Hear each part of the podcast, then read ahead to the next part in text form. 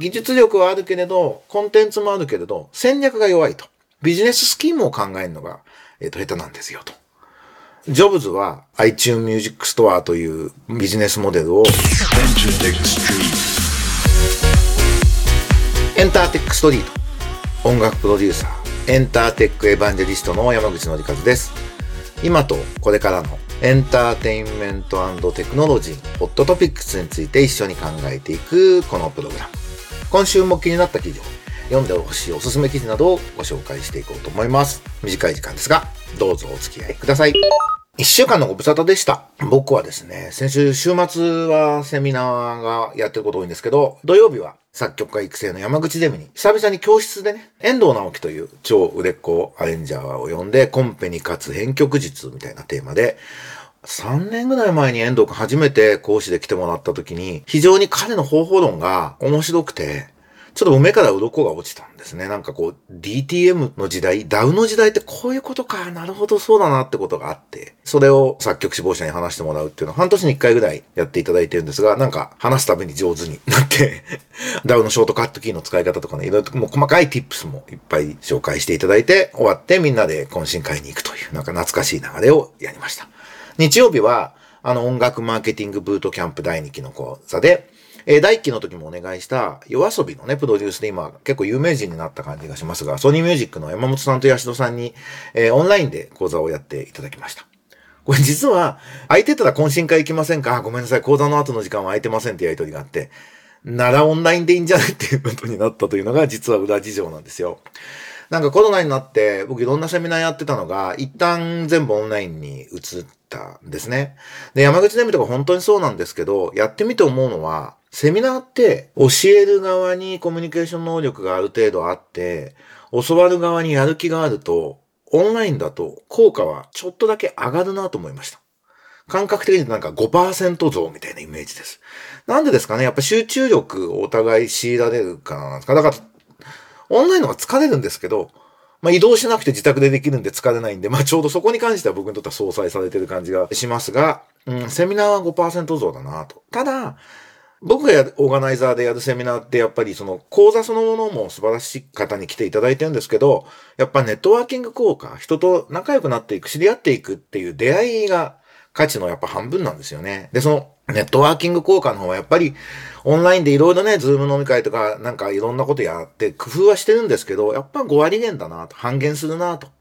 セレンディピティみたいなね、偶然講座を聴講に来た山口ゼミの OB で今結構活躍してる作曲家との飲み会で隣の席になって盛り上がってその後一緒にコライト制になったとか、そういうこうセレンディピティみたいなことはまあ、なかなか起きないんですよね。なんでまあ、今後は僕はそのセミナーのオーガナイザーとしては、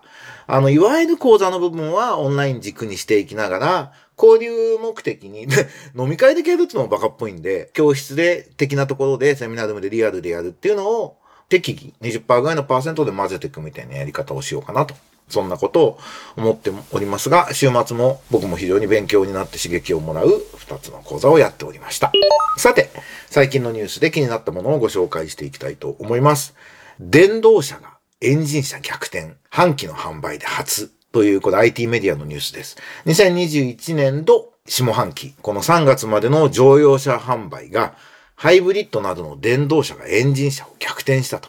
半期ベースで電動車がエンジン車を上回るのは初めて。ガソリン価格の歴史的高値が続く中、エンジン車に比べて燃費がいい電動車の人気が一段と高まっていると。で、プラグインハイブリッド、電気自動車、燃料電池車などが5.2%増の59万2850台。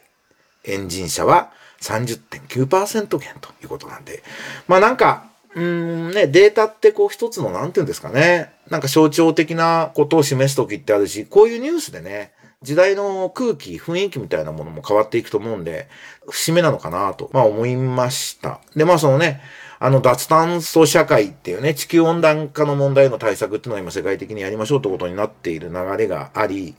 で、そういうのとは基本的に興味のない中国共産党政府が、ガソリンが、あの、石油が自分の国で出ないんで、電気自動車に関しては、あと技術的にも得が、メリットがあるんで、中国も積極的にや電動車に向かってるってことで、一気にそっちに向かってるところに、このね、ロシアがね、ロシアって最大の商品がエネルギーですからね。石油とかガスとかね。だから、これでウクライナのことで、ロシアがちょっと機能しなくなっているという、いろんなことで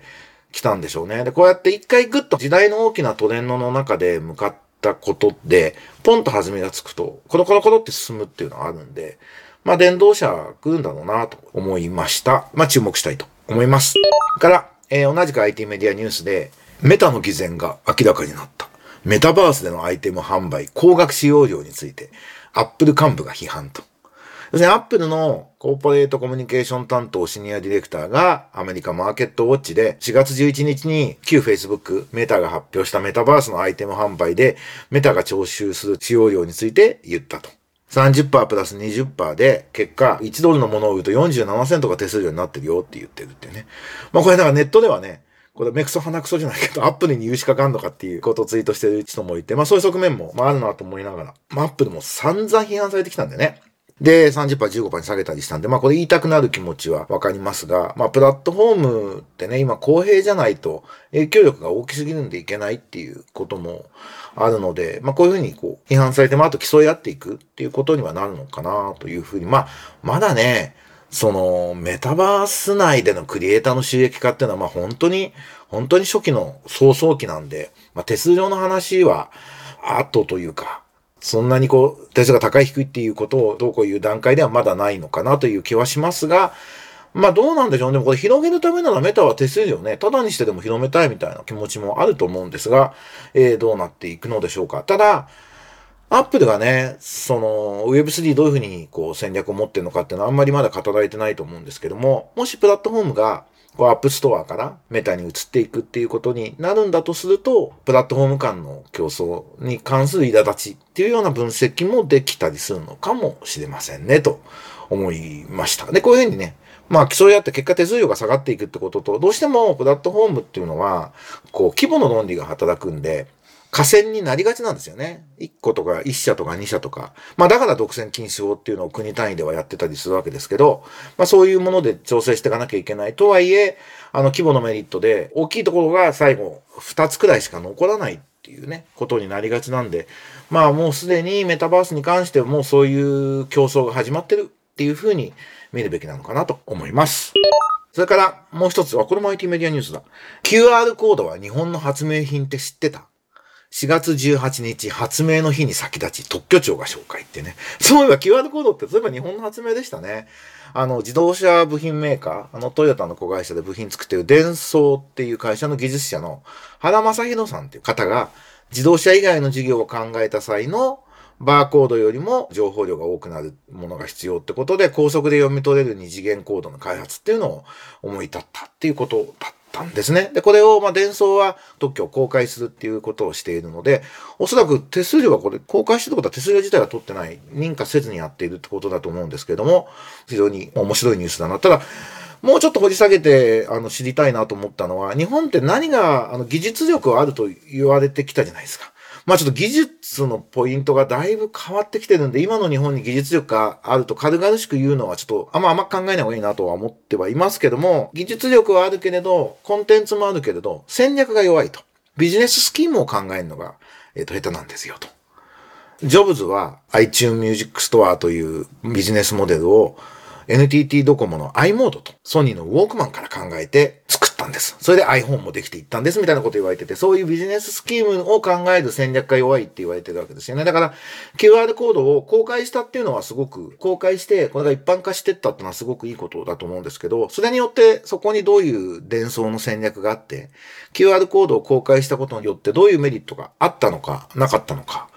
あったからこうなんだみたいなことがちょっと僕は知りたいなと思って、この記事にはなかったんで、どなたかご存知の方がいたら教えていただきたいです。僕ちょっと自分でも調べてみようかなと。QR コードで、をどういうふうに戦略的に使ったのかと。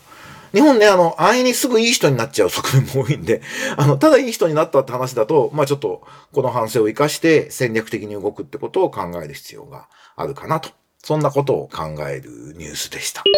まあね、あと、今週はね、まあ今週来週か、コーチェラがね、大きなフェスティバル、コーチェラがあって、で、いつもただ見てるだけなんですけど、今年はね、宇多田ヒカルが88ライジングのゲストで出る、キャリーパミュパムが出演するっていうね。これどっちもプロデューサーが僕友人なんで、あの、現地に行って、Facebook 投稿してるんですよね。ちょっと感動的な。まあ、こういうニュースが広まってね、YouTube 見たりすることで、日本人のね、音楽家たちも、音楽関係者も、あ日本人アーティストもグローバルにやるのが普通なんだなって、なんか思う若い世代が増えてくれるといいなと思います。まあね、大谷翔平が大リーグであんだけ活躍するって、絶対に日本の野球熱また上がって野球少年には夢を与えてるじゃないですか。で、サッカーも、ね、今だと誰ですかもうもうヨーロッパいっぱい行き過ぎてて誰って一人で名前言えないですよね。僕はあの、長谷部がドイツで監督やってほしいなと思ってるんですけど、あの、そういう時代になっていて、まあ昔はね、カズとか、まあ秀、中田秀俊が一番大きいのかな、先駆者がいたわけですし、野球も野茂秀夫がね、海を渡った時は日本人が通用するかどうかってね、誰もわかんなかったんだけど。一郎が行き、松井が行き、ダルビッシュが行き、もう大谷翔平、ダメ押しのダメ押しみたいな感じですよね。だから、今回の宇多田ヒカルとかキャリーちゃんの活躍が、まあ、どういうふうに海外で評価されてたのかも含めて、その後、えー、彼女たちがどういうふうにやっていくのかっていうのあの、多分すごく、あの、戦略的なプロデューサーがやっているものなので、考えてると思いますし、まあ、今度あったらいろいろ聞きたいなとも思ってるんですけど、まあ、キャリーはね、遊ぶシステムの中川社長が頑張ってやっていますし、宇多田ヒカルはね、あの、今ソニーの宣伝プロデューサーとしてやっている梶さんがやってるもので、どちらも僕は大阪音楽大学のミュージックビジネスの客員教授をお願いしてる方なんですね。なんで、まあ、大阪音大でこのね、紅茶の話とかも聞きたいなと改めて思いました。実は4月から大阪音楽大学ミュージックビジネス専攻っていうのが開校して第1期生が46人集まってくれてるようなんですが、えー、今週僕は大阪行って、えー、そこで初講義もやろうと思っているので、えー、とても楽しみにしています。その結果なども来週のこのポッドキャストでお話ししようかなと思っております。また来週お会いしましょう。バイバイ。